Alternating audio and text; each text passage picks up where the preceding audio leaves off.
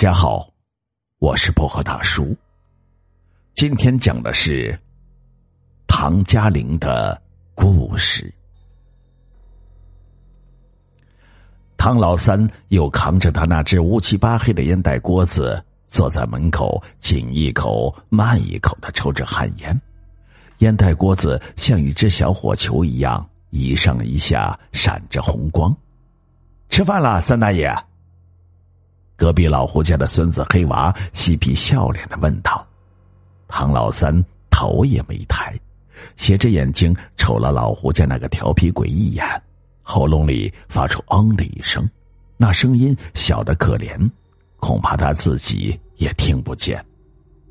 唐老三挺不待见这个黑娃，因为黑娃老去他家菜园子里偷摘他家的黄瓜，就因这事儿，他没少去找老胡。”唐老三抽完烟，就在门槛上磕了一磕他的烟袋锅子，随后往屋里走去，一边走一边喊：“小王，看看你娘饺子煮好了吗？今天的寒食得去拜祭咱家的老祖宗。一会儿啊，和我一块上坟去。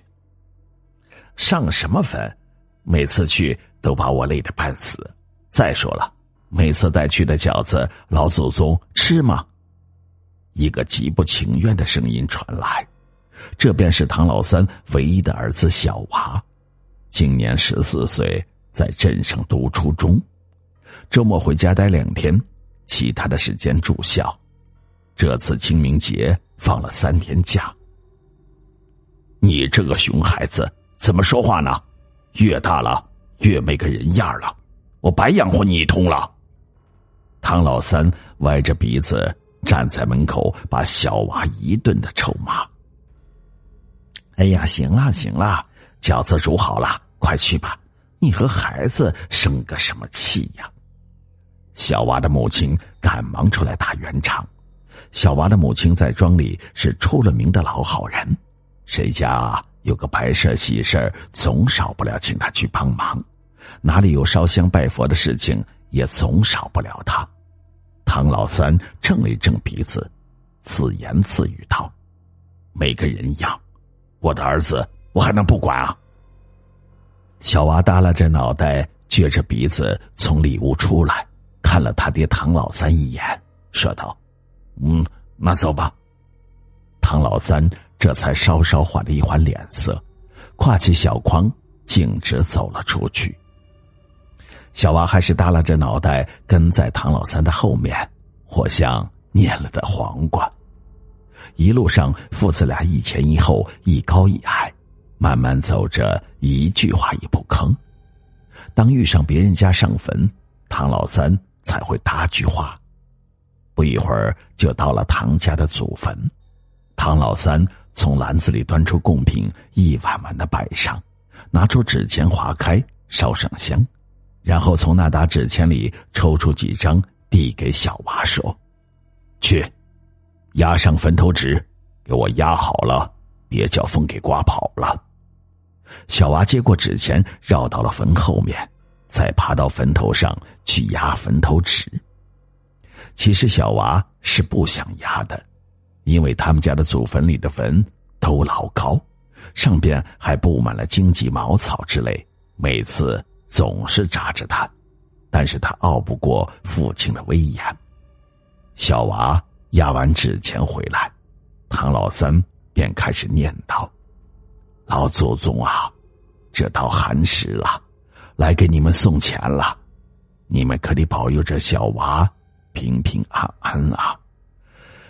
大哥二哥死的早，咱们唐家可就剩这一根独苗了。”唐老三絮絮叨叨的又说了好多，小娃在一旁不以为意。这些他早就听烦了，听腻了。他爹每次上坟必说这些。磕头，小娃。唐老三念叨完后，便吆喝着小娃过来，给唐家老祖宗们去磕头了。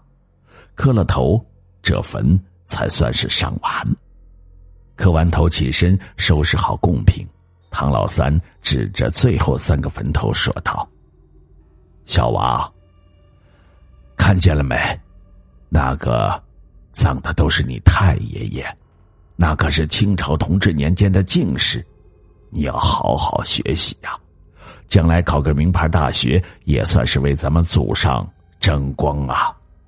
想当年，咱唐家也是富甲一方，要怪就怪咱唐家当时不仁义。”否则呀，也不至于落魄至此啊！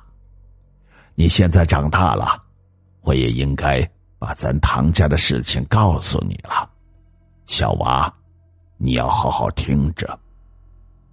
说话间，唐老三用脚平整了一下旁边的土地，掏出了烟袋锅子，坐了下来。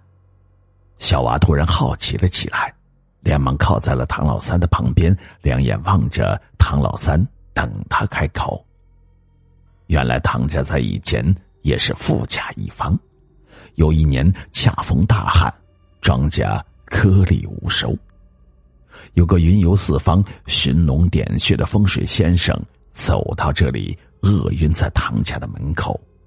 本来就是大旱，百姓都吃不饱，谁还会找看风水的呀？所以这个风水先生便饿晕了。唐家的家主唐成一看也不能见死不救啊，于是就将风水先生救到了家中。在唐家休养了半个月，那风水先生身体稍转，便天天出门爬山看水。对此，唐家大儿子颇有微词。这天，老大便找到他父亲说：“嗯，咱们救了那个老头，他也不知道感激。”还赖在咱家不走，咱家可不养闲人。再说了，这恰逢大旱，咱家的粮食也不多。我看，还是尽早打发他走吧。你懂什么？无知的小儿！我看这位大师气度不凡，想来有些本领。你爷爷也病了好久了，恐怕呀，撑不了几天了。到时候让他给咱家。寻一个风水宝地，岂不甚好？唐成慢慢说道。果然，未过几天，唐家老爷子便一命呜呼了。于是，唐成赶紧把风水先生给找来。哦，先生啊，你云游四方，寻龙点穴，唐某人现在求你件事情。我爹呢，刚刚辞世。不知先生可否找个风水宝地来安葬我家老爷子呀？唐老爷对在下有救命之恩，为您家老爷子寻得宝地下葬义不容辞。但是想要寻得风水绝佳的宝地，我得开一次天眼。只是这天眼，哎，哦，只是这天眼怎么了，先生？哎，只是这天眼，我一生中只能开一次，而且开启后，我将双目失明啊。先生若开启天眼，为我家寻得家穴，自是对我家恩重如山。我们唐家必定为你养老送终，照顾您下半生啊。那个风水先生想了良久，说道。哎既然如此，在下自当义不容辞。哦，那就太感谢先生了，先生的大恩大德，我唐家没齿难忘啊！唐成拱手说道。次日，那风水先生便开启天眼，为唐家寻得家穴一处。那地方前边地势平坦开阔。照向那绵延大山的山口处，明堂开阔敞亮，气象利剑，威严宏大。前方更有一条小河蜿蜒而过，似玉带缠绕在雪前。雪后的大山绵延而来，气势雄浑壮阔，似金龙状，真是风水绝佳之处。果然，在唐家老爷子安葬没有几日之后。那风水先生的眼睛便逐渐失明，没过几年，唐家最小的儿子就考中了秀才，那可是十里八乡的第一个秀才。唐家的家业也逐渐壮大。几年后，唐家的小儿子更是高中进士，留任京城做官。此时的唐家早已不可同日而语，已经富甲一方。唐老大守着万贯家业，日渐骄奢，每看见那个瞎眼老头子，心里就不自在。但碍于父亲的脸色，他不好发作。结果几年后，唐成死了，唐老大变成了唐家的主人。本来就对那个瞎眼老头子颇有微词的他，这下可好了，管了那个瞎眼老头子一顿饱饭之后，将他扔到了大街上，自生自灭去了。唐老大心想，就算唐家有钱有势，但何苦天天伺候着这个瞎眼老头子，浪费粮食嘛？当初唐家救他一命，现在更是两不相欠。结果，那个瞎眼风水先生在大街上快要饿死的时候，却不曾想被他多年前的徒弟找到，真乃天意。原来他当年云游四方后，他的徒弟便一直在寻找他，功夫不负有心人，终于让他找到了。可找到的已经是个瞎眼的老头子。在得知师傅的遭遇后，他的徒弟义愤填膺。一气之下，跑到唐家去理论，却不想唐家人多势众，被打了一顿，给撵了出来。他师傅劝他说：“哎，现在唐家人多势众，我们是讨不回礼的，还是赶快走吧。”他徒弟也明白这些，但还是不甘心的问道：“那就算走？”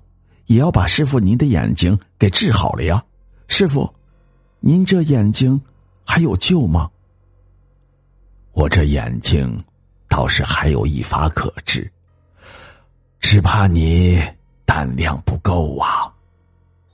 师傅，都到了这般田地，还有什么不敢？你但说无妨，徒弟愿试一试。那徒弟诚恳的说道。好吧，那我就告诉你，等到每月十五月圆之夜的时候，唐家的祖坟呐会在子时三刻裂开一道缝，里面有一束花会探出来，吸收月光的精华。那花呀，吸收了日月精华，汇聚了天地之灵气，小小的叶子就有死骨更肉、利气沉疴的功效啊。这时候，你躲在墓穴的后面，等到那花探出来的时候，你就从上面掐两片叶子，为我擦擦眼睛，我的眼睛啊，便可痊愈了。于是，等到十五月圆之夜，他徒弟早早的等在坟后面。果真到了子时三刻，那坟地忽然飞沙走石，黄沙弥漫，一阵风沙过后。墓穴突然裂开一道缝，一束花从里面探了出来。那束花是他从未见过的花，漂亮无比，上面已经生有三个花骨朵。他徒弟赶忙从上面掐了两片叶子，小心的包好，打算回去。但他突然想起唐家人种种的可恶行径，不禁怒火中烧，一气之下将那花。连根拔起，他将那叶子带回去之后，擦了一擦他师傅的眼睛，果不其然，没几日，他师傅的眼睛渐渐复明。只是他师傅听说他将那一束花连根拔起后，不禁大吃一惊：“哎呀，你可闯大祸了！那束花便是唐家的象征，你将其连根拔起，恐怕唐家……”就此衰落了，我们还是赶快离开这里吧。